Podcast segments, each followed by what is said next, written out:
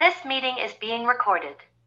Ande, cabrón, ¿eh? ¿Qué tal, damas y caballeros? Les habla César Cosio desde Guadalajara, Jalisco, México, dándoles la bienvenida a esta nueva sección que todavía no tiene nombre, pero ustedes nos van a ayudar y que, como bien saben, hemos tenido ya varios programas, creo, creo que unos dos o tres. ¿Cuántos son, mi Robert? ¿Ya dos o tres? Ya dos, dos, fueron dos este, de temas un poquito más generales, sí. Exactamente. Si ustedes escucharon por ahí Guía para Invertir, parte uno, ah, ya me acuerdo, y parte dos, pues fue con el mismísimo Roberto Magaña, que lo tenemos eh, otra vez aquí con nosotros en una sección mucho más frecuente, donde pues nos vamos a estar compartiendo cada cierto tiempo análisis en on-chain. Bueno, ahorita nos va a platicar un poquito más de, de, todo este esquema que vamos a trabajar, que aquí obviamente también sería interesante que como ustedes saben, esto se va a subir a Spotify, pero hay muchos visuales que seguramente eh, será muy interesante ver la gráfica como tal, entonces, si también lo quieren ver en YouTube, lo pueden hacer sin ningún problema. Eh, también en nuestra página de Instagram, digamos la parte visual, pero también auditiva, la tenemos a por todas. Y pues bueno,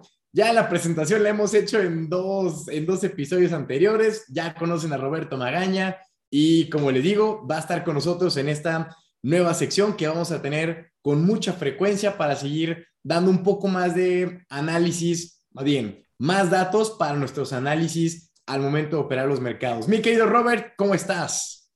¿Qué tal? ¿Qué tal, César? Muchas gracias otra vez. Digo, como dices, la idea es empezar a hacer un poquito una serie, ahora sí, una serie de, varios episodios, empezando a explicar desde lo básico, de, por qué importa lo que vamos a ver, las herramientas muy sencillas para ir calculando el, progreso, este, un poquito de la historia del dinero, cómo funciona, quién lo controla, este, de dónde viene todo eso la historia del oro, este, para entender, digo, a mí me interesa mucho explicar esta parte, eh, porque muchas veces cuando le intentas explicar a una persona qué es Bitcoin, eh, si no entiende cómo funciona el dinero, pues Bitcoin realmente no, no le va a hacer clic, ¿no? No le va a hacer, eh, el, vamos, no va a unir los puntos de por qué tiene sentido y por qué es el futuro, ¿no? Entonces, por eso me interesa mucho esta serie, darnos el tiempo para explicar todo esto con calma y luego entrar un poquito a lo que son las opciones para invertir en México, hablando de CETES, OFIPOS, fintechs, acciones, eh, inmobiliario, etcétera, etcétera. Y ya al final, con toda esa información de base, este, entrar a lo que es Bitcoin y los mercados cripto, este, con los conceptos básicos y terminar ya, como dices tú, con la parte on-chain, con la parte este, de análisis técnico, con la parte de Lightning, de Bitcoin DeFi y un poquito ya más este, enfocado a, lo que es Bitcoin, ¿no? Entonces, este, y yo me gustaría ya por último poder, ya con todo ese conocimiento, poderles mostrar lo que son este, opciones de portafolio, cómo armar un portafolio dependiendo de lo que te guste, el horizonte, el riesgo, etcétera, ¿no? Entonces, este, esa es la idea. Tú dices si empezamos. De una, compadre. Y de hecho, aprovecha, hombre, es que les tengo que decir, pero ahorita mi querido Roberto está transmitiendo desde El Salvador. Se fue allá de expedicionario ah, con, una, con una escuela de educación cripto bastante interesante. Así que ya también nos podrá platicar un poquito, no solo de lo que nosotros leemos y escuchamos en El Salvador que acepta Bitcoin, sino también ya alguien que está allí por lo menos bueno, se va a quedar una temporada, entonces ya nos platica un poquito realmente lo que se siente ante la gente por adoptar Bitcoin como unidad de curso legal. Pero bueno, comencemos, mi querido Robert. Vale, muchas gracias. Digo, ahorita el primer slide que estamos viendo, digo, para la gente que lo está viendo visual, y si no, no se preocupen, lo vamos a ir platicando, pero es entender cuál es el problema actual en nuestra sociedad, en la sociedad en general, ¿no? Y son varios puntos. Uno es que no existe educación financiera en las escuelas, y hablo de escuelas no de economía, sino escuelas normales este, cuando es un tema que todos vivimos y a todos nos afecta, como el tema de los impuestos, que nunca nadie te enseña más que en la familia, ¿no? Digo, son temas que deberíamos de conocer y precisamente como comentas, este, el, viaje que hice a El Salvador, que estoy haciendo El Salvador, es para eso, es, es una escuela que se está dedicando a educar a la, a la gente de El Salvador, porque el gobierno simplemente lo sacó, hizo la ley y todo, pero no educó a nadie, no educó a nadie en infraestructura, en cómo funciona, en por qué tiene sentido, en etcétera, etcétera, ¿no? Entonces, de alguna manera yo creo que eso es lo que está haciendo falta en general y por eso el enfoque y, la oportunidad que vemos de este lado, ¿no? Otro es el gran porcentaje de pensionados que no les alcanza a cubrir su estilo de vida a como ellos pensaron que les rendiría su capital para ese entonces, 20, 30 años después. O sea, cualquier persona Eh, vamos, normalmente la gente no planea a su jubilación o retiro hasta que ya estamos en los 40 o cercando a la, a la fecha de la jubilación.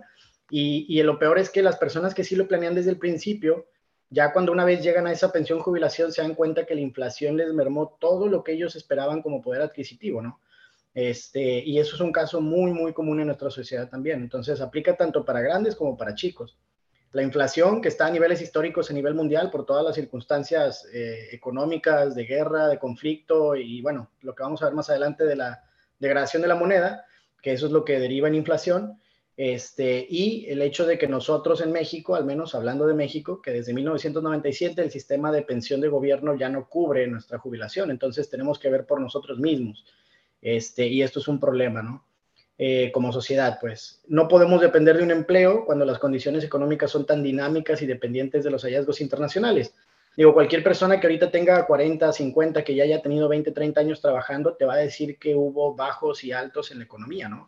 Despidos, este, la crisis del 94, volver a empezar, etcétera. Entonces, a eso me refiero con que no podemos depender de un empleo y por ende tenemos que ver otras opciones de cómo manejar nuestro capital más a largo plazo. Entonces, el tema es que siempre está pasando algo, ese es el problema. Siempre hay una crisis, siempre hay un conflicto, siempre hay un gobierno que hace las cosas mal, etcétera, etcétera. y durante toda la historia, organismos y gobiernos pues, nos han robado de forma deliberada nuestro poder adquisitivo y ese es el problema. Digo, ellos saben lo que están haciendo, no es que no sepan que al imprimir este dinero venga inflación, ¿no? Entonces, todo eso son estrategias también eh, monetarias y de gobierno para fondear lo que les interesa. Digo, en el caso de Estados Unidos, este, pues los gastos más grandes que tienen es, de, es del el gasto militar, el gasto de healthcare, en otras cosas, del cuidado ahí para, para, la gente grande. Entonces, todo eso es lo que luego los políticos usan para degradar la moneda y ganarse votos de una población, de, una, de un sector de la sociedad, y al final dejan un montón de cosas desatendidas, ¿no? Es lo que le llaman consecuencias este, inatendidas. Entonces, al final, todo eso es el por qué es importante esto que vamos a ver. Este, no sé si ahí tengas algún comentario, algo más que consideres como un problema actual. Sí, no, que realmente eso es muy cierto, o sea, de que siempre, siempre, siempre va a haber un problema, va a haber una crisis, va a haber una inflación exorbitante, o sea, pasen, yo creo que nunca, o por lo menos dentro de lo que poco o mucho que he estudiado, nunca me ha tocado escuchar una época perfecta en la que todo estaba funcionando al 100%, no había problemas de inflación ni de imprenta de billetes, ni tampoco de problemas a gran escala hablando económicamente. Siempre había una guerra, siempre había problemas eh, de intereses políticos entre países, guerras comerciales, o sea, siempre hay un algo con lo cual se pueden excusar de, ah, es que tuvimos que imprimir por esto, ya ni se diga de la pandemia. Yo creo que estas recesiones que estamos viviendo o que vamos a vivir, porque yo no sé si ya empezaron o si les falta todavía, pero para mí ya estamos en el inicio de un camino bastante largo. Todo esto es gracias a la pandemia, o sea, a las excusas de para proteger al pueblo le estamos dando más dinero, pero no, no, espérame, ¿por qué estás dando tanto dinero, cabrón? Sí, pero bueno, ¿qué te puedo decir? Así que, ni modo, sigámosle. Todo eso lo vamos a ir viendo con calma, digo, porque al final sí se puede ver con números, 100 años y, y la devaluación de cada moneda contra el dólar. Este, pero bueno, eso ya sería un pasito más hacia adelante. Ahorita, eh, esto es un movimiento que a mí me gusta mucho, que se llama FIRE, que en inglés es Financial Independence Retire Early, que al final no es más que una fórmula para un retiro temprano. Digo, esto es bien importante porque es la base, para mí fue la base de todo. Digo, independientemente de qué inviertas y cómo inviertas o si solo ahorras, esto es una muy buena herramienta. Y el punto es que es llegar a esa libertad en base a ahorros agresivos, mucho más del 15 o el 10% que es el estándar que normalmente te recomiendan los, planificadores financieros. Digo, ahorita vamos a entrar en, en, en, diferentes casos. Digo, yo sé que muchos van a decir, oye, pues qué fácil es decir, ahorra 20, 30 y pues claro que llega, ¿no? Digo, ahorita vamos a ver esos casos, simplemente el cómo medirlo, pero una vez que pasas de esa franja del 10-15%, o sea, que, que, también tu estilo de vida lo, lo, acomodas a lo que puedes en un periodo, al menos al principio de 2-3 años, te da una muy buena base para ya tener un ahorro considerable y poder de ahí que sea un poquito más el incentivo, ¿no? De seguir adelante. Digo, porque lo, como todo, lo más difícil es empezar. Entonces, este, y esto es obviamente contando los intereses que te pueden dar los rendimientos y todo que ahorita vamos a ver, que es la tasa de ahorro. Este, entonces, bueno, el punto como resumen, aquí pongo cuatro ejemplos. Si tú ahorras como tasa de ahorro un 10% de tu estilo de vida, porque aquí hay que diferenciar dos cosas. Una cosa es cuánto ganas y otra cosa es cuál es tu estilo de vida. Digo, para poner ejemplos muy sencillos, ¿no? Si ganas 20 mil pesos y gastas 15 como mensual, o sea, como gasto mensual, entonces tu estilo de vida es del 75% y ese 25 es lo que queda para jugar como ahorro, esos 5 mil en ese caso.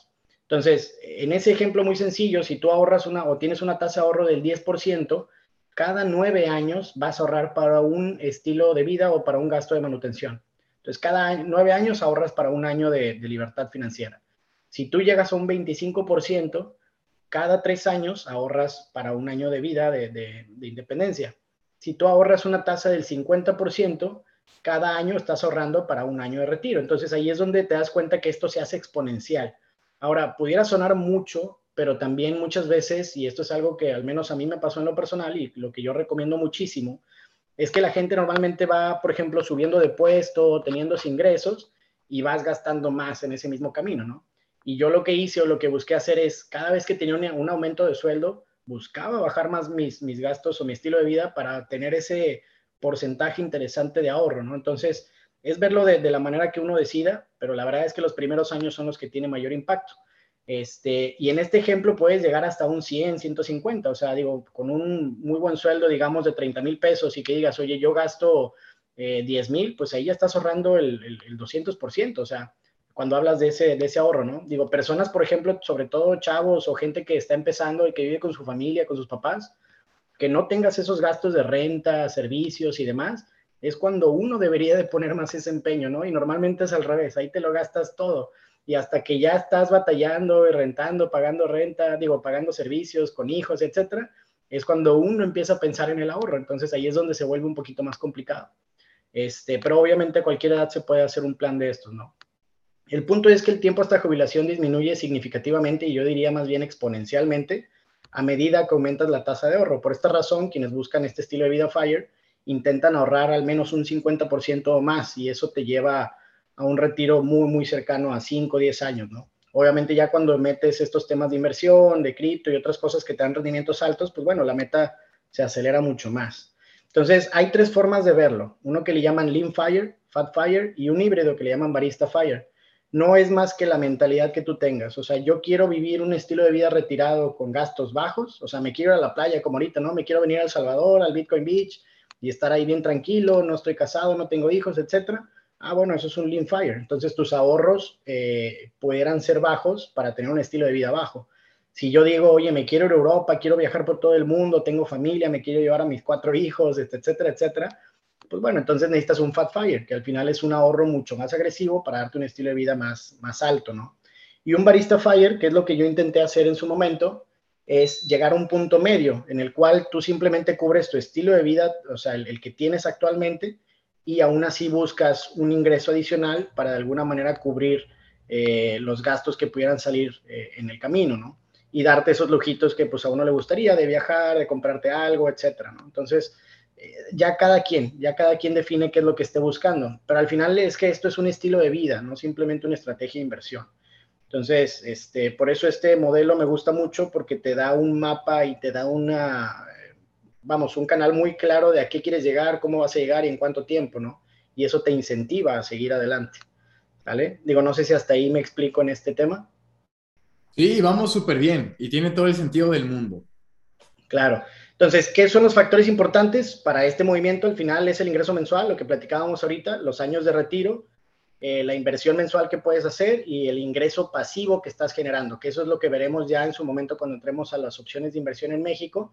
Yo normalmente pongo la matriz de 6%, 12 y 18. Y ahorita vamos a ver el por qué esos valores, ¿verdad? Pero es, es lo normal. Y cuando tú tienes una inflación, pues bueno, eso obviamente juega en contra tuya en este modelo eh, hay diferentes niveles, como lo estás viendo ahí abajo, pero platicado para la gente que no nos está viendo.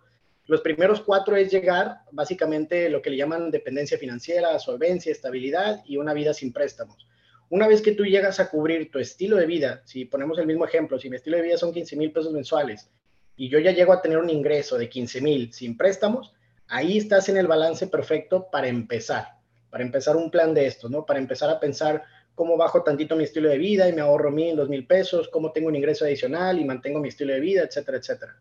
Una vez que llegas a una seguridad financiera, es donde tú hablas de que cubres tu estilo de vida este, en cierto porcentaje con tus rendimientos.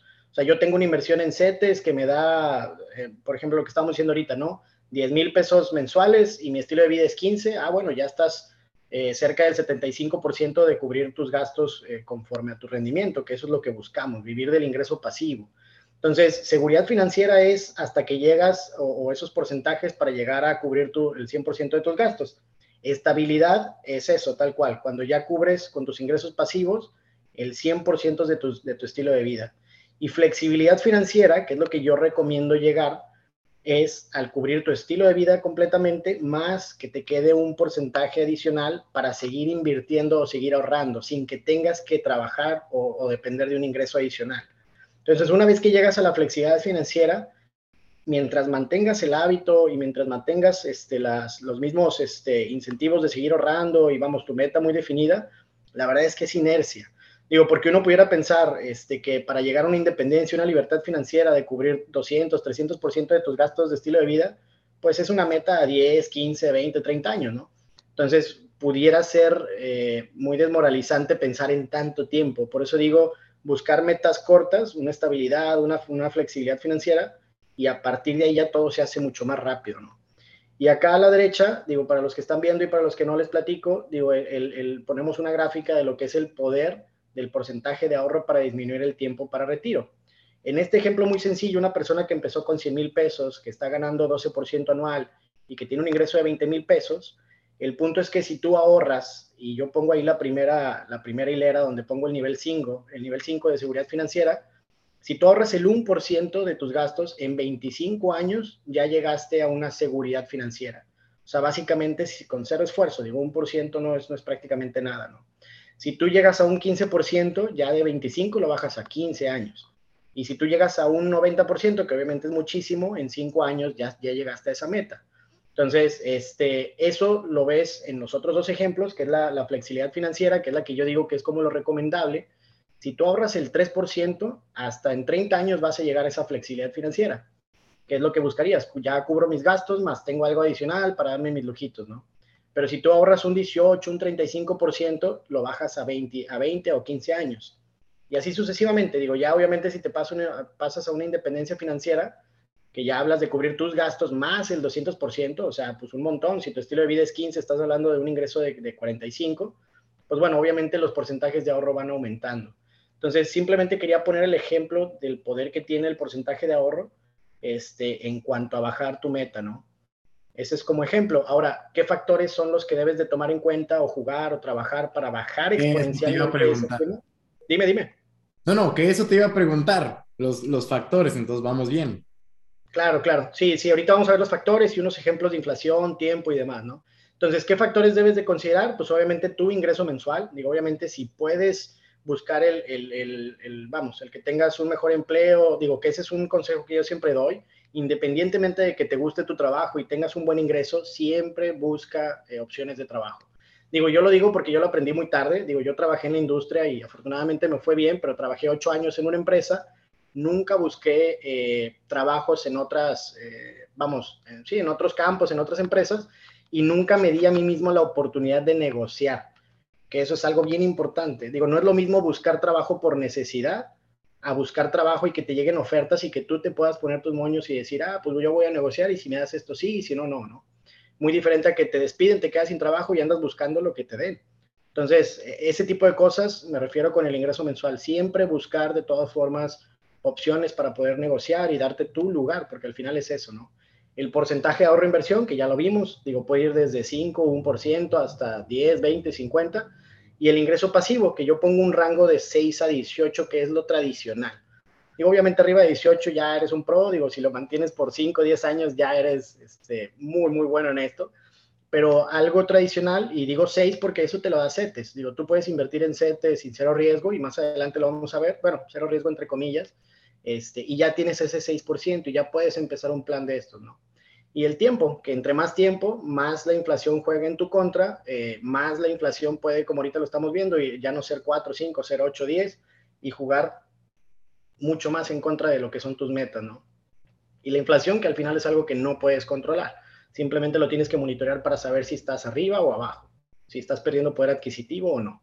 Entonces, yo en, este, en esta gráfica que estamos viendo, y para los que no les platicamos, pongo tres tablitas. Una donde en este caso, eh, de alguna manera, lo que le llaman el, el recomendado para el retiro, si tu estilo de vida es de, o tu ingreso mensual es de 20, hablan de 6 millones, pero esto te hablo para una independencia financiera, o sea, ya digamos el nivel máximo, ¿no? Por eso yo hablo de, de, de, metas más cortas, pero simplemente para el ejemplo de numérico. Si tú pones este, que, que tu meta es la independencia financiera y tu meta es 6 millones, pues bueno, ahí te va a llevar en este caso este, hasta 10 años o en este caso, perdón, 10 eh, años para llegar a una seguridad financiera, perdón, una disculpa, en, en, en el 6%, que es la tablita de aquí abajo. El tema es que esa misma meta, si tú te la llevas a 30 años, este, ya con inflación y todo se va al doble. O sea, en lugar de 6, bueno, perdón, voy a volver a explicar, una disculpa. Si tú metes 6 millones y tú metes a 10 años con inflación del 3.5, tu meta real va a ser de 8 y medio. O sea, son 2 millones y medio más, nada más por la inflación, para mantener el mismo poder adquisitivo. Si tu meta la llevas en lugar de 10 a 30 años, tu meta que era de 6 millones, ahora es 16, casi 17 millones, porque la inflación en 30 años eso es lo que afecta. Entonces, a lo que quiero llegar es que es el doble de mente más difícil entre más tiempo te tardes, ¿no? Es exponencial. Y si aparte del tiempo te lo llevas a 30 años y la inflación no fue de 3.5, fue de 7, resulta que tu meta de 6 ahora es de 45. Entonces, por eso es bien importante el tiempo y la inflación porque de otro modo, o sea, pareciera como que nunca llegas, ¿sale? Este, y eso sí lo vemos en la tablita de abajo, lo mismo con el ingreso pasivo. Es, la tablita de abajo es para poner el ejemplo del ingreso pasivo. Si tú tienes un ingreso pasivo de 6%, tu meta para llegar a, cubrir el 100% de tus gastos son esos 6 millones. Pero si te lo llevas al 12% anual, en lugar de 6 es 3 millones. Lo bajas a la mitad literalmente. Y si tienes un ingreso de 18, lo bajas a 2 millones. Entonces, de estar hablando de 45 millones a 2 millones, pues es un mundo de diferencia, ¿no? Entendiendo esas variables del ingreso pasivo, del tiempo y de la inflación, ¿sale? Y simplemente pongo estos ejemplos para entender que entre más optimices estas variables, todo se hace exponencialmente más fácil. Digo, puede sonar como muy abrumador todos estos números, pero el punto no es eso, el punto es incentivar. Aquí una vez que lo entiendes, se hace exponencialmente más fácil en el tiempo, ¿sale? Digo, no sé si te revolvió un poquito porque sí me fui para atrás y para adelante, pero no sé si se entendió la idea ahí, César. Un, no, yo, yo sí la agarré, pero creo que aquí sí va a ser necesario que alguien vea las grafiquitas. Claro, si no, claro. así como tanto pinche número, así que si estaban escuchando el podcast, sería bueno que en este minuto, que ha de ser el, no sé, el 15 o el 20, y ustedes verán, lo busquen también en, en YouTube y puedan entender un poquito la gráfica, porque Sí está muy interesante, pero creo que cuando hablas de mucho número se pierde, pero ya viendo lo visual está muy sencillo. Claro, claro. Digo, aquí el punto es entender eso, que entre más tiempo te tardes, o sea, si tu meta es a 10, a 20, a 30, importa mucho, porque la meta en el tiempo con la inflación va a ser mucho más de, la que, de lo que sería a los 10 años, ¿no? Y, este, y el, mismo tiempo, el mismo tema con el ingreso pasivo, que eso es lo único que podemos controlar. Si tú tienes un ingreso pasivo de 6 y lo llevas a 12, pues literalmente bajas a la mitad tu meta. Entonces, de alguna manera eso es lo que a mí al menos me incentivó mucho en su momento a buscar ese porcentaje adicional de 12, me voy a 13, me voy a 14, cómo busco, etcétera, porque eso lo hace exponencialmente más fácil, ¿no? Digo, ese, ese es el mensaje realmente, fuera de todos los números, ¿no? Este, y los factores que llevan o que juegan en ese, en ese tema.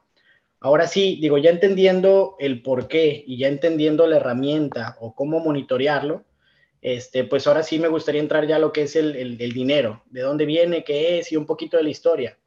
Y al final digo, esto es bien importante, digo, porque si no entiendes estos conceptos básicos, pues entender lo que son las cripto o Bitcoin va a ser muy complicado. O pareciera que lo entiendes, pero realmente no estás entendiendo el, el, el punto del, del, del, qué está solucionando o qué está reemplazando, ¿no? Entonces, bueno, es importante entender que las personas de diferentes partes del mundo le han dado valor al dinero, que yo voy a especificar ya más adelante lo que es energía y tiempo. O sea, el dinero es energía y tiempo. Uno dedica un esfuerzo y un tiempo determinado para que tenga un sueldo y eso es dinero. Entonces, de diferentes maneras, este, busca como herramienta un recurso natural para fungir como dinero, para simplemente tener una reserva o algo que lo respalde. Entonces debes de tener propiedades básicas como ser duradero, divisible, consistente, cómodo de transportar, poseer un valor tangible. Y eso de poseer un valor tangible lo vamos a ver más adelante, pero ahí es donde entra la parte del por qué Bitcoin tiene sentido, por qué el oro tiene sentido, es ese valor intrínseco que tiene como recurso. Entonces es un acuerdo general, básicamente para el recurso. En toda la historia, al final existen casos y también actualmente donde la riqueza de países o naciones completas fue transferida de un ente a otro y esto se da cuando la reserva de valor prevaleciente se produce de manera sencilla o tiene una relación baja de existencia, que le llaman stock, contra el flujo, que le llaman el flow. Entonces, hay una fórmula muy sencilla que le llaman stock to flow, que ese es el que utiliza la gente para determinar qué recurso tiene más valor como dinero, ¿vale? Y eso, eso simplemente es eh, digamos, como el dinero hoy en día, ¿no? Existen 4 trillones en, el, balance de la Fed y es muy sencillo, literalmente con un botón imprimir y sacar otros 3, 4, 5 trillones, ¿no? Eso es la creación nueva, el flow. Entonces, ¿qué tan difícil es crear? Es lo que hace que un recurso sea eh, o que tenga estas propiedades de dinero, como en el caso del oro, y ahorita lo vamos a ver. Entonces, esa es la formulita del stock to flow, que al final eso si lo aplicas a cualquier recurso que haya sido como reserva monetaria, te das cuenta al final que el oro es el que cumple con las mejores funciones. Y eso pasó por muchos años para llegar a esa conclusión, ¿no? En su momento, eh, los metales fueron lo que se utilizó más como dinero y te hablo desde, no sé, tal vez, digo, puede ser desde 600, por ahí desde cuando estaba Roma y todo, hacia adelante, que ya se utilizaba el cobre, la plata y el oro para las monedas. El tema es que la plata, digo, el cobre es muy fácil de producir, es muy susceptible a la corrosión, pero es muy ligero. Entonces, de alguna manera, no cumple con, la, con la, una de las propiedades básicas del dinero, que es ser duradero, pero sí es divisible, sí es constante, es como de transportar y posee un valor tangible. Pero el stock to flow es, es, es malo, vamos, es muy fácil producirlo. Entonces, luego te vas a la plata, que es un poquito más raro, es más duradero, este, es menos cómodo de transportar que el cobre, es menos fácil de, de producir, entonces cumple una función eh, mejor para el dinero. Y ya si te vas al oro, pues es, lo más este, recomendable para como reserva. Y por eso también vamos a hablar más adelante de lo que es el, patrón oro y demás, que fue lo que realmente eh, fungió como, como reserva en, todo el mundo en algún momento. Nunca lo fue el cobre, nunca lo fue la plata, digo el, cobre, digo el cobre y la plata, pero el oro sí. Y es por estas razones que estamos comentando, ¿no? Eh, no le pueden, no pueden hacer la creación o meter el flow aunque quieran. Hay un valor determinado de inflación del oro y eso es lo que lo hace muy deseable. Entonces, en toda la historia, y te hablo de América, Asia, África, que antes se utilizaban, y te hablo mucho antes, o sea, miles, miles de años atrás, que se utilizaban conchas, eh, granos y ganado como dinero, piedras, sal, perlas, todas esas que acabo de mencionar. Dime. Cacao. sí, sí, claro. Todas esas fungen como dinero, porque todo puede fungir como dinero. Pero ya una vez que dices, oye, es duradero, oye, es divisible, oye, es consistente, etcétera, etcétera, ahí es donde empiezas a descartar, ¿no? Digo, la sal puede ser muy divisible, pero no es muy duradero y al final es muy fácil de producir, por ejemplo, ¿no? Y las perlas, pues bueno, luego se utilizaron perlas, después vino lo que estábamos comentando del cobre, plata, oro, y allí fue donde llegamos como un, digamos, eh, a un acuerdo común mundial de que esa era la mejor reserva de valor pero no es cómodo de transportar. Y ahí es donde entra el fiat, ahí es donde entra el papel, como una herramienta que cumple la parte de la transacción siempre y cuando tengas la reserva de oro, ¿no? Entonces, y Bitcoin, pues obviamente es, el último invento, me refiero a que es duradero, eh, es divisible, es consistente, es cómodo de transportar y posee un valor tangible, que es el stock to flow. Digo, porque no puedes producir más, aunque quieras. Entonces, eso lo hace deseable. Y vamos a ver más adelante que es mucho más deseable que el oro, ¿no? Entonces, por eso quería como explicar esta parte, porque de alguna manera, si no se entiende esto, lo que son las propiedades del dinero, el stock to flow, va a ser muy difícil entender por qué Bitcoin tiene sentido, ¿no? No sé si hasta ahí, si hasta ahí voy oh, Vamos bien, vamos bien. Me gusta esta clase de introducción. y bien lo dice aquí la diapositiva, si no entiendes el dinero, no entenderás Bitcoin. Oye, ¿qué es Bitcoin? Puta. Escucha el podcast para partir de ahí empezar a hablar, pero sí. Claro, sí, explicarlo en 5 o 10 minutos, la verdad es que es bien complicado, es muy, muy complicado. Entonces, por eso digo, tomarnos el tiempo para poder explicar todo esto, lo básico, ¿no? Y esta, esta slide me gusta mucho porque aquí es donde te das cuenta del poder que tiene el dinero y del poder que tienen las personas que entienden las propiedades del dinero. Porque dice ocasiones en las que han robado el poder monetario, dinero, o en este caso energía, de una comunidad o una nación. Y hay una historia que me gusta mucho que es, digo, por, el, el, contraste que hace, no por, lo que, no por lo que hizo, pero es las perlas de vidrio de África del Oeste, cuando los europeos en las excursiones de África en los años 1500 este, para adelante entendieron cuál era la reserva de valor en este continente, explotaron la situación, ya que era una civilización un poco más industrializada, y poco a poco fueron comprando todas las propiedades más valiosas y robando el valor monetario de esa comunidad, hasta literalmente hacerlos esclavos. Entonces, de alguna manera, todo este tema de África y hasta la fecha eh, es por, digo, no por, o más bien por la manipulación del conocimiento sobre lo que es el dinero. Entonces, de alguna manera, sí es un juego bastante maligno si no lo entiendes, si estás del otro lado. Por eso es importante la educación. Ahora, en Europa, y eso no nada más pasa en África, este, en Europa se hizo una moneda de curso legal, las conchas, en 1636, uh, y para 1661 ya no eran utilizadas en Europa por la adopción poco a poco de las monedas derivadas de metales preciosos. Entonces, todo lo que utilizaron en este periodo las conchas perdieron básicamente su poder adquisitivo o su poder monetario. A lo que quiero llegar con esto es que también pasa en los países libres. O sea, si tú en un país libre tienes la opción de tener tu dinero en X, Y o Z, si no entiendes qué estás haciendo, vas a perder tu poder adquisitivo, ¿sale? No es nada más de, hacer esclavos. Entonces, y ahí es donde entramos ahorita, más adelante lo veremos también con el tema de Bitcoin, el oro, las acciones y esto. Si no haces nada, este, o si no lo inviertes en nada más que en el banco, pues te están robando tu poder adquisitivo, en pocas palabras.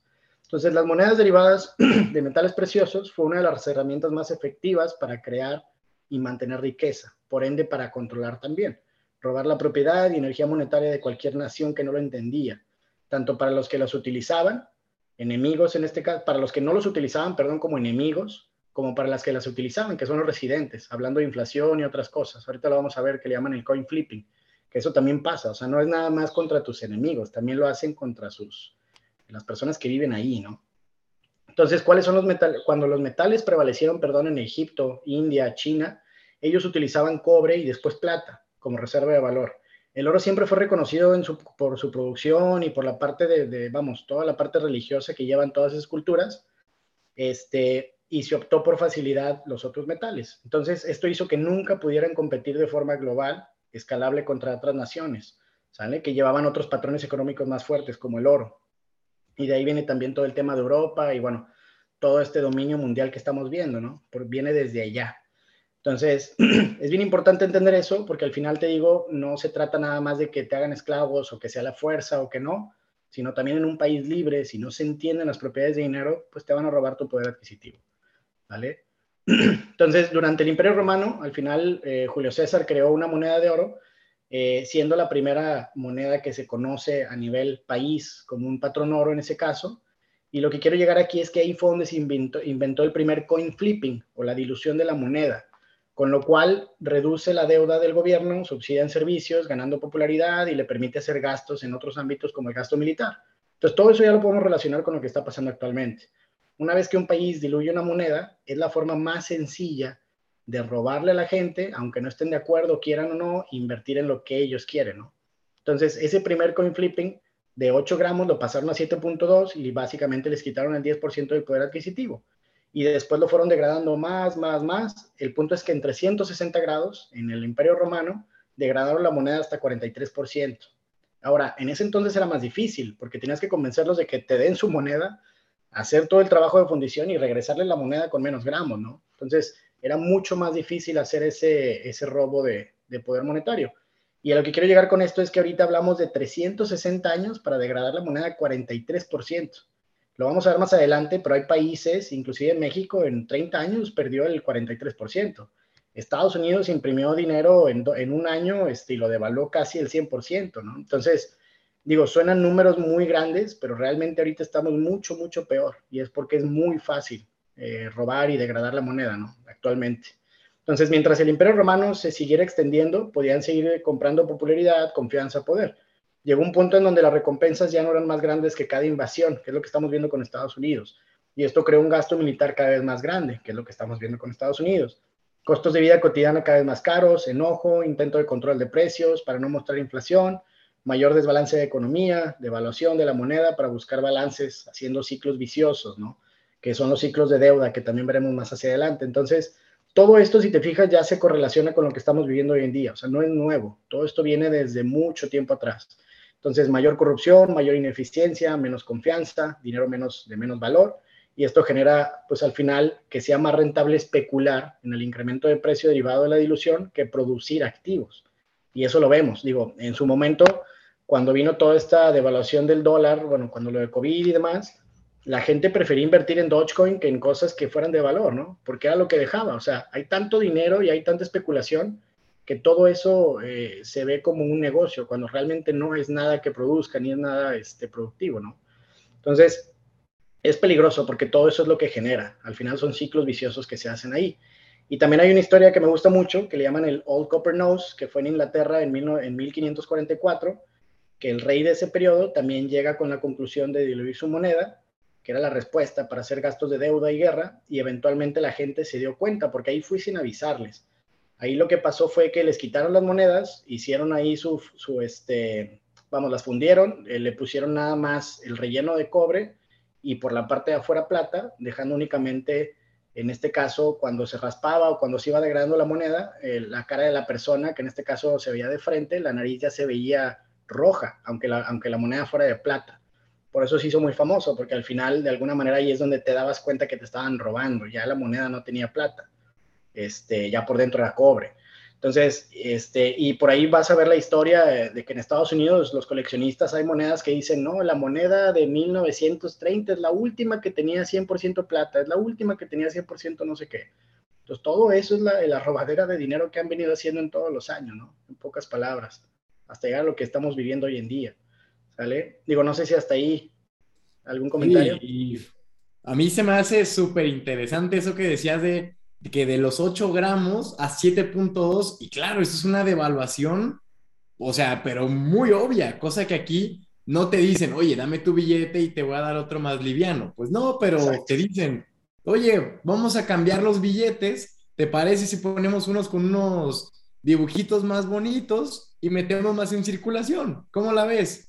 Ah, pues me late. Tan bonitos, ¿no? Sí, sí. Órale, meta más, meta más. Y esa es la forma en la que nos aplican la misma. Y eso está muy, muy cool. Así que me está gustando todo esto, ¿eh? De acuerdo, de acuerdo. Digo, es bien importante entender esto porque no es nada nuevo. Esto es la historia, sí que si dicen, si no conoces la historia, estás destinado a repetirla y, y haz esto, ¿no? Es la educación. ¿Sale? Entonces, ¿cómo afecta la oferta y demanda? Cuando hablamos del stock to flow. Ahorita hace rato comentamos que el stock to flow es la fórmula más importante para definir qué recurso funge como dinero. Entonces, aquí son tres ejemplos para cada uno de ellos. Digo, si un, si un billonario intentara comprar el 15% del mercado del cobre, en este caso, si el, si el mercado fuera de 100 billones, con una inflación de 7, eh, de 7 a 15% promedio. En este caso, eh, estaríamos hablando de 15 billones. Pensemos que el mercado es de 100 y el billonario va, va a comprar 15. Entonces, de alguna manera, haría que, eh, que, el eh, que creciera el precio antes de lograr la compra completa de su producción anual, porque la inflación es del 7 al 15%, entonces si tú compras el 15, pues obviamente tú cubres, solito con esa compra, cubres la inflación. Entonces, eh, que es la creación del producto, básicamente anual. Se pensaría que esto es bueno porque antes de lograr la compra ya subió el valor, pero, pero esto crea un incentivo para crear más del nuevo producto. Como no hay una restricción natural para sacar más cobre, si la inflación promedio era 15 y de repente alguien está comprando o se pone de moda por X cosa industrial, pues no hay nadie que limite que produzcan más del 15. Entonces, eso hace que, al final se vaya diluyendo en el tiempo. Entonces, realmente no es bueno, porque eso hace que el stock to flow, eh, así, bueno, lo hace menos valioso en dicho recurso en el tiempo. Entonces, esto aplica para el cobre, para el zinc, para el níquel, para el petróleo, digo, al final que se consumen y destruyen principalmente, no se resguardan. Este, y todas las industrias funcionan en base a estas variables de oferta y demanda. Entonces, la plata y el oro son menos susceptibles a eso, porque naturalmente hay, una restricción, eh, digamos, natural para la producción. Entonces, a lo que quiero llegar con esto es que uno pensaría que es bueno, pero realmente a la larga diluyes el producto, porque ahora ya la inflación no va a ser de 15, va a ser de 20, de 25, y al final ya no son 100 billones, van a ser 200, 300, 400, lo que sea, ¿no? Entonces, eso es lo que hace que no funja como dinero. ¿sale? La plata, en este caso, tiene una inflación del, 5 al 10% promedio, con registros de hasta 20 en algunos años, pero bueno, eso ya es, digamos, muy puntual. Es menos raro en la corteza terrestre que el oro, digo, es más, eh, perdón, es en este caso, eh, sí, digo, es, es, más común en la, en la corteza terrestre, o sea, menos escaso, pero es más transportable, más ligero, lo cual sirvió como una medida de cambio para unidades menores. Y esto creó una simbiosis entre la plata y el oro, por eso siempre se hablaba de la plata y el oro, porque al final, de alguna manera, el oro no mueve ese lingote y tiene las monedas de plata para compras más pequeñas del día a día, ¿no? Esto hablando de los mercados y demás. Entonces, este, lo malo es que esto a su vez crea arbitrajes y variables en los mercados. O sea, no es bueno que haya más de una forma de dinero, porque al momento de que uno crece, hay incentivos para comprar del otro y luego vender y demás. Entonces, al final eso también no es bueno. O sea, debería ser uno solo, en este caso el oro, pero pues no es transportable. Entonces, antes de que existiera el papel, ¿no? Te hablo de cuando eran las monedas. Entonces, el punto de esto es que el oro es el metal más difícil de destruir y de procesar. Esto lo hace ideal para guardar el valor en el tiempo. Digo, el crecimiento de producción más grande del oro en un año a otro fue del 15% en 1923 y eso significó este 1.5 de inflación total en ese año. Aunque se duplicara la producción, no subiría a 3%. Entonces, realmente ahí el punto es que el, desde 1940 la inflación del oro fue de entre 2.6 y eh, digo, nunca o normalmente no subía del 2%, ¿sale? Entonces, eso es lo que lo hace más estable, que hablamos ahorita de una inflación del 5 al 10% de la plata y mucho más estable de una inflación del 7 al 15% del cobre. Eh, y eso hace que la fórmula stock to flow pues, sea favorable. Entonces, en 2016 se dio un incremento del 30% del precio y su inflación no fue mayor al 1.5 y inclusive el siguiente año bajó a 1.4. O sea, no tienes este incentivo de que, o más bien tienes esta restricción natural en que aunque haya un incremento de precio muy grande, la gente no puede meter más oro, ¿sale? Entonces, eso es por lo cual es, tan deseable en el tiempo, ¿vale? Y al final, eso fue lo que hizo que generaran el patrón oro. Digo, a medida que en el siglo 600 el Imperio Romano, que en este caso con, eh, bueno, reemplazaron las monedas eh, con monedas de oro puro y plata, llamados X, ¿no? Una moneda que le llamaban ahí. Entonces, el, siendo así la primera nación en incorporar un tipo de patrón oro en su economía. Y muchos historiadores estiman que fue uno de los pilares para lograr el imperio romano como tal, o sea, el crear la primera golden era que le llaman. Entonces, de alguna manera todo eso lo fueron trasladando en el tiempo. Después viene el imperio bizantino, que se implementó nuevamente el patrón oro con la moneda de oro que en este caso le llamaban solidus, y se estima también que fue uno de los pilares más importantes para dar pie a uno de los imperios más grandes que ha habido en la historia. Entonces, digo, los, romanos hicieron muchas cosas, obviamente en ingeniería, en la parte militar, en la parte de, administración y todo, pero también entendían la parte monetaria. Entonces, eso fue lo que los hizo durar en el tiempo hasta que empezaron a degradar la moneda y eso fue también una de las cosas por las cuales se estima que el imperio ya ha caído en su momento, ¿no? Entonces, el sistema patrón oro a nivel mundial fue por primera vez modelizado en 1752 trabaja, un trabajo que es catalogado como el primer modelo de equilibrio general en la economía mundial. Un mismo idioma para la economía. Y digo, y tiene sentido, es como si todos pudieran hablar del metro, del centímetro, o sea, si todos tuviéramos medidas de, de, bueno, números de medición diferente, pues todos estaríamos hablando de cosas diferentes, ¿no? Y eso es lo que pasa con el dinero. No hay un idioma universal. Y entonces ahí es donde también entra Bitcoin a cubrir esa función, ¿no? Y el primer patrón oro fue la base del sistema monetario internacional, de forma, eh, de forma activa desde la década de 1870 hasta principios de 1920, que fue por ahí también un tema con la Primera Guerra Mundial, creando así la última Golden Era. O sea, desde entonces no ha habido una Golden Era en todo el mundo. Que todos hablemos de oro y que todo esté respaldado por oro y que todos estemos de acuerdo con eso, eso ya no ha vuelto a pasar. ¿Vale? Entonces, eso es parte de... Que pase. Dime, mande. No, y que ni creo que pase, cabrón. Sí, no, ahorita hay demasiado incentivo y sí lo vamos a ver en su momento, el por qué se dejó de utilizar el patrón oro. Digo, hay un incentivo muy fuerte y es eso, es el poder fondear todo lo que quieras, básicamente, el poder controlar la política monetaria y, en este caso, si la gente no está educada, pues es muy fácil hacer ese robo, ¿no? Este, y de alguna manera seguir con lo que son los intereses. Entonces, hay mucho incentivo para salirse del patrón oro. Este, Digo, al final con todo esto, el punto es entender que durante miles de años el oro y la plata se han distinguido como la mejor forma de dinero. Ambos metales cumplen perfectamente esa función, pero principalmente el oro, que ya lo hablamos ahorita, es duradero, es divisible, es consistente, es cómodo de transportar, digo, en este caso el, oro entre comillas, y posee el valor tangible, que es lo que hablamos del stock to flow, lo que lo hace tener valor en el tiempo, como dinero. Entonces, el patrón oro es un sistema monetario que fija el valor a una unidad monetaria en términos de una determinada cantidad de oro. El emisor de la divisa garantiza en base a confianza, y eso también es, lo vamos a ver, es Bitcoin, porque no necesitas esa confianza, acá sí. Acá necesitabas confiar en que la persona o el banco o el gobierno que tenía guardado el oro este, te puede dar al poseedor de sus billetes en la cantidad de oro que, consiga o, que tenga en ellos, ¿no? Entonces se sabe que el promedio se excava lo que ya comentamos, entre 1.5 y 2% de oro, eso es la inflación del oro. Por eso la Fed, el Banco Central de Estados Unidos, habla de que su meta es del 2%. Hay una razón, y es porque si pudieran realmente cubrir ese 2%, pues dices, ok, o sea, estás haciendo lo mismo que el patrón oro, no hay problema, si lo pudieras controlar realmente, pero ya vimos que la realidad es que no. Entonces, eso genera al final una escasez relativa, recurso más escaso en el mundo, en este caso el oro, para lo que es dinero y esto creando asimismo eh, su inflación, que por definición es la expansión de lo que se tenga como valor de reserva, en el caso del oro físico ya procesado. Y al final es muy bien sabido que para lograr excavar, fundir, fabricar los lingotes de oro se necesita una cantidad muy grande de capital humano y capital monetario y energía para lograr proyectar todo ese trabajo y al final crear el lingote.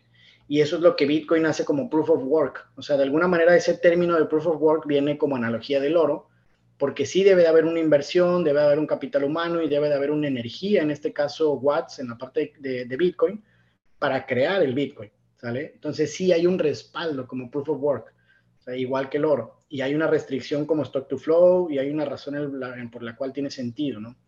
Este, al final, el tema también es que la energía que se necesita para resguardar el oro, más la energía que se necesita para moverlo en el espacio, son factores que crean fugas en el sistema este, que año con año van devaluando el activo, aún así sea el más escaso.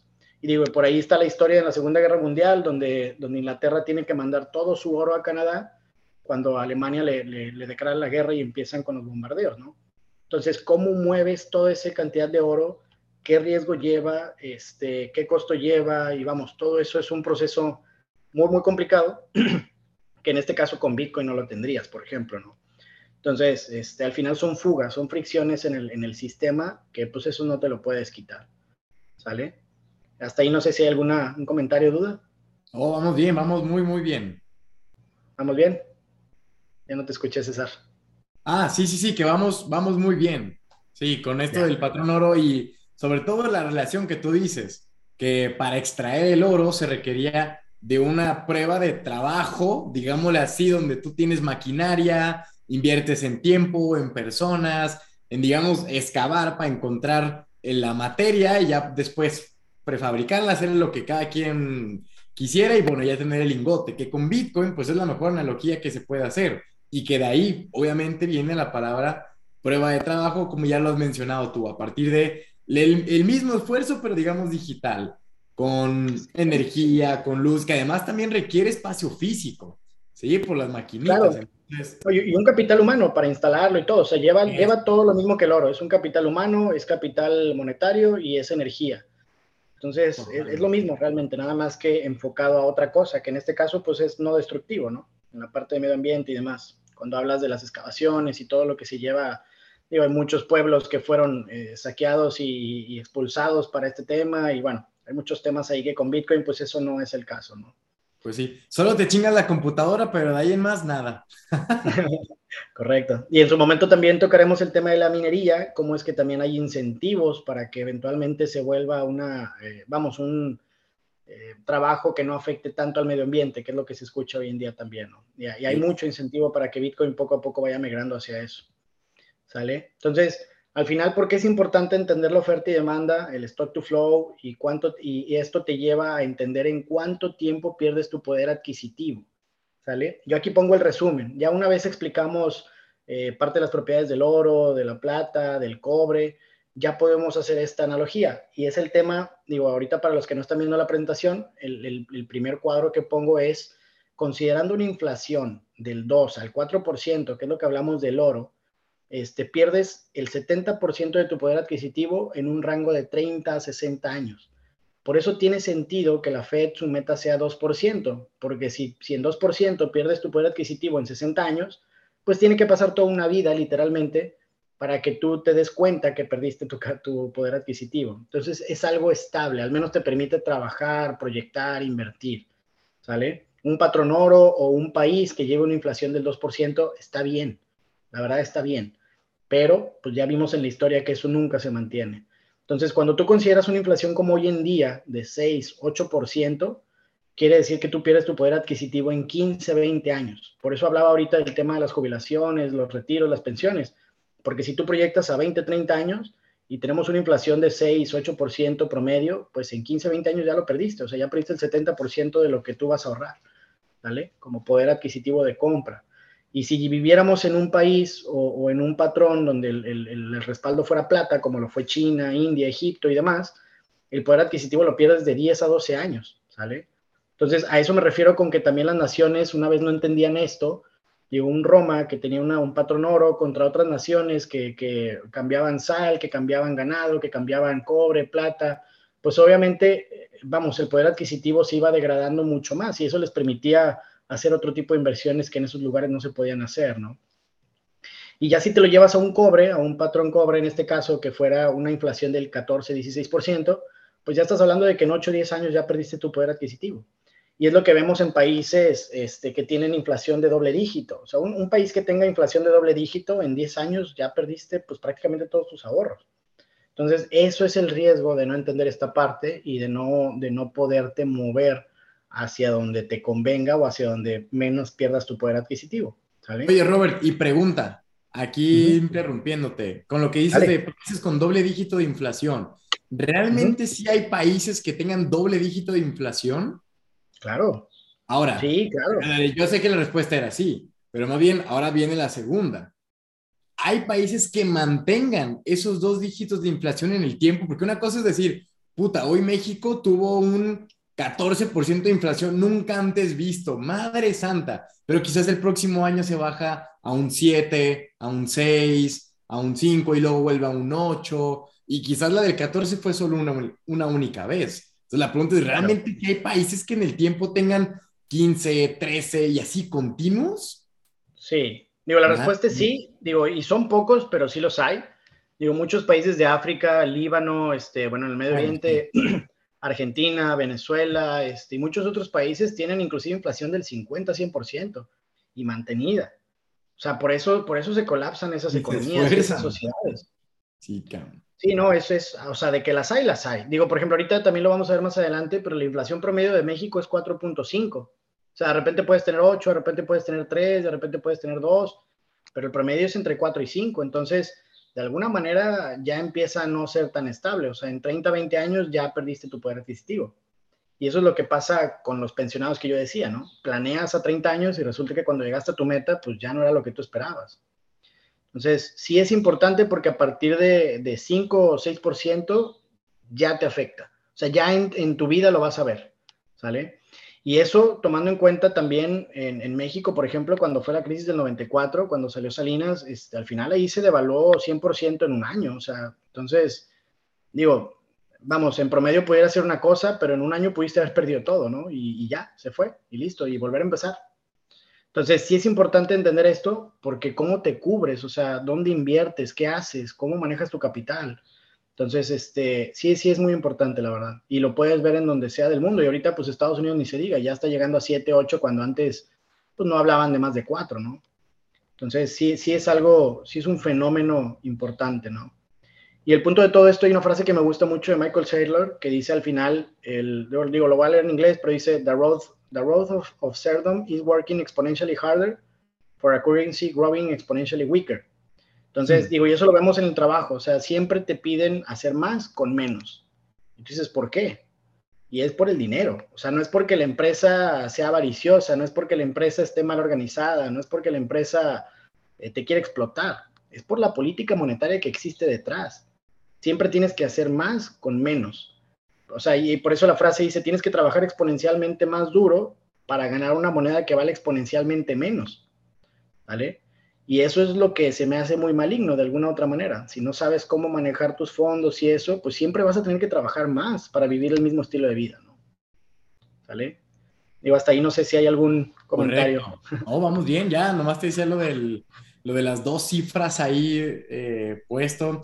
Y ahora aquí lo interesante, que ya lo vamos a ir viendo más adelante, pues es en qué, en qué uno va refugiándose, ¿no? Ya viendo tanta inflación, viendo tanto problema, entonces uno dice, por ejemplo, esta última frase de Michael Saylor a mí se me hizo matadora. Estamos trabajando exponencialmente más para recibir una moneda que tú sabes que hoy con 100 pesos podemos comprar eh, una coca, unas papas y, y un gansito, no sé, alguna cosa. Y quizás en el 2030 con los 100 pesos solo nos alcanza las puras papas, ¿sí? Claro. Entonces uno dice, antes, ¿por qué estoy trabajando más cuando yo sé que claramente mi moneda nacional, y no hablo de la de México, hablo en general de todas, ninguna se salva, ¿sí? No. Si yo sé que en los próximos 10 años esto va a valer menos. Entonces, sí, o sea, es lo que no me hace sentido, pero bueno, habrá muchas formas interesantes que nos vas a compartir al respecto de esto. Exacto, digo, exactamente. Y digo, yo te puedo poner un ejemplo, digo, yo ahorita tengo 33 años, yo sé que tú eres mucho más, mucho más joven, este, pero a mí sí, yo sí me acuerdo de estar en, a, los, a los 12, 15 años, este, comprando, o sea, a mí me daban 20 pesos y con eso comía. O sea, yo comía, ahí me compraba mi hamburguesa, mi coca y hasta un dulce, ¿no? Entonces, y ahorita con 20 pesos pues, no te compras ni una coca a veces, ¿no? Entonces, este, la verdad es que sí es un tema, o sea, sí es un tema bien importante porque uno no lo ve porque es día a día, es año con año. Eh, ahorita te dicen que la inflación es 4 o 6, pero pues ¿por qué entonces el acero está subiendo 40, 50%? ¿Y por qué otros productos suben 20, 30? O sea, la inflación es un promedio, pero muchas de las cosas suben de forma independiente, que le llaman por factor, o sea, entonces, este, por vector, perdón. Entonces, eso también es bien importante porque si tu trabajo depende de un insumo, un recurso que sube 20, 30, para ti la inflación no fue de 4, de 6, fue de 30. ¿Sí me explico? Entonces, la verdad es que es bien importante entender todo eso y cómo te aplica a ti y, y, como dices, al rato vamos a ver qué opciones y qué debes de ponderar para al mínimo estar arriba de la inflación como ingreso. Como ingreso pasivo, ¿no? Oye, ahora mírate esto que también se me hizo interesante, que lo vi la otra vez. Dice, es el 35, o sea, supongamos, este, este, fue un, este fue un tweet que lo vi, lo guardé, le tomé screenshot y se me hizo interesante como la analogía porque tiene todo el sentido del mundo. Dice, es el 35% de ISR, que para los que no saben es el impuesto que los mexicanos tenemos que pagar. Ya en cada país va a ser más, va a ser menos, pero bueno, es el 35%, ¿sí? Más el 16% de IVA, que el IVA es el impuesto del valor agregado que le ponen a casi cualquier mercancía que tú compres, ya sea comida, ropa, todo, todo, todo tiene ese impuesto acá en México. Entonces, por ejemplo, uh -huh. dicen, o sea que de cada que tú ganas 10 mil pesos, un sueldo por decir 500 dólares, ¿sale? De ISR ya te restaron el 35%, quiere decir 3.500, ¿sale? Por lo tanto, a ti te quedan 6.500. Y cuando los vayas a gastar, a ti te van a cobrar 1.040 de IVA, que es el 16%. Por lo tanto, por cada 10 mil pesos, solo te quedan libres 5,460. Lo demás fue para el gobierno. Imagínate. O sea, esos... Sí, dale, dale. No, que, o sea, que realmente de 10 mil pesos te quedaste con el 55% libre. O sea, para ti, que tú dices, no, es que yo ya gasté. Claro, pero ahí te están cobrando más. Ahora súmale todo esto de inflación, puta. esto va de mal en peor, ¿eh? Ese 55% que te queda, te van quitando 2, 3, 6, 8% anual, aparte, como poder adquisitivo. Y el problema es que el poder adquisitivo no lo ves, porque tus 100 pesos van a seguir siendo 100 pesos. Pero al final el poder de compra es lo que afecta. Digo, a mí me gusta poner un ejemplo muy sencillo, que es, este, todos yo creo han jugado Monopoly, Turista. De alguna manera existe una cantidad definida de dinero en el banco. Y en base a eso, el, el juego tiene las denominaciones de cuánto cuesta cada propiedad. Entonces, imagínate simplemente que de un día para otro yo meto el doble de dinero al banco y ahora las propiedades valen el doble. ¿Sale? Eso es lo que, lo que pasa también en su momento. O sea, la degradación de la moneda no la ves en el billete, la ves en el, en el precio de los activos. ¿Sale? Entonces, de alguna manera... Siempre es, va a decir es, 20, siempre va a decir 50 sí, y siempre va a decir 100. Exacto. Ahora, lo que puedas exacto. comprar con eso es lo que cambia. Exacto. Entonces, si una propiedad valía 100 y ahora vale 200 y tú nada más tenías 150, pues ya no la pudiste comprar. Claro. antes que, que existía la, la, otra cantidad de dinero en el banco, ¿no? Entonces, es un ejemplo como para entender lo que tú dices, digo, porque sí es, un, es algo, digamos, un poquito a veces de, de conceptualizar, pero ya cuando lo pones así, tal cual como lo acabas de decir, de te quitan tanto de ISR, tanto de IVA, eh, la devaluación de la moneda es tanto, pues bueno, dices, oye, pues espérame, que estoy jugando. O sea, digo, yo siempre digo, es como si estuvieras jugando Monopoly y nadie te avisó y nada más estás dando vueltas y en lugar de darte 200 pesos cada vez que pasas por el Go, eh, realmente te están quitando 200, ¿no? Sí, güey. Pues, ¿de, qué, se trata este juego? Y ahora, está en México, porque habrá países donde tengan más impuestos, donde tengan menos impuestos, pero que en porcentaje es más, o sea, es muy variable, pero al final de cuentas todos van para donde mismo. Exactamente. Exactamente. qué barbaridad. digo, pues eso es por ahorita. Este, digo, yo pensaría dejarlo aquí. Digo, me interesaba mucho entender, te digo, la, vamos, el por qué, qué herramienta hay como para irlo midiendo. Que igual eso de Fire, la verdad es que si lo buscan en internet, le ponen Fire Movement o, Fire simplemente lo van a ver. O sea, ahí le salen, son ecuaciones relativamente sencillas, donde uno ya puede hacer su plan a 5, 10, 15 años. Y este, posteriormente, pues bueno, ya veremos qué opciones hay para invertir que no sea ahorrar en el banco. Este, porque al final eso es darle otra vez tu dinero a esta gente que ellos, aparte de que todo lo que ya explicamos, van a utilizar tu dinero para hacer más dinero. Entonces, pues ahora sí que por todos lados estás perdiendo. Total. Vamos a poner esto como si fuera un curso, donde esta es la introducción en la parte de FIRE, entendiendo los orígenes del dinero y todo lo demás, porque ya al inicio puede ser un poquito pesado, pero cuando agarras el hilo de todo esto, realmente ya las últimas partes de creación de portafolio, conducción de diferentes activos, ya vas entendiendo cuál es el que se puede ir mejor a tu estilo de vida, ¿sí? O también el que de alguna forma te, te queda mejor, pero primero hay que entender el origen de todo. Entonces, muy bien, mi querido Roberto, y pues nada, no sé si quieras agregar algo más a este primer, digamos, capítulo. Pues no, no, realmente no. Digo, el, término de stock to flow, la verdad sí se me hace también muy interesante porque eso es básico para explicar el por qué Bitcoin es Bitcoin. Entonces yo creo que ese término también eh, y lo que es oferta y demanda al final como una, un recurso que, que, funja como reserva de valor. La verdad es que esos términos normalmente no los ves en ningún lado, o sea, no, yo, no, yo no conocía algo en la escuela o algo que explicaran esto. Entonces, este, y una vez que entiendes eso, como tú dices, todo lo demás va teniendo un poco más de sentido, ¿sale? Y la idea no es abrumar, como dices, con tanto número, tanto dato, sino al contrario, incentivar a que uno eh, entienda el juego y lo juegue, digo. ¿Vale? Digo, ya una vez que entiendes cómo funciona el Monopoly y todo, este, te gusta y al final es eso, ¿no? Es, es jugar, no, no es que se vuelva una carga, ¿no?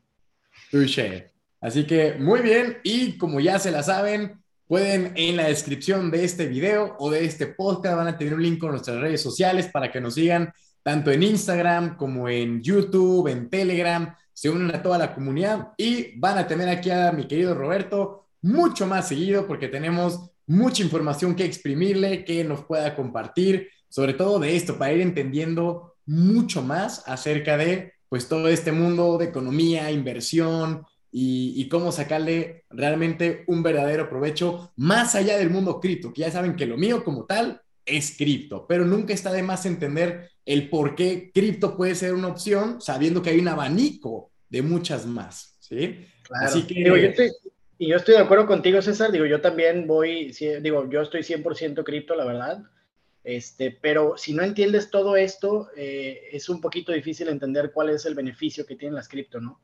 Porque al final viene a reemplazar todos los tipos de mercados, entonces sí, sí es importante entender lo básico para, como tú dices, ya estar en cripto y saber qué estás haciendo, ¿no?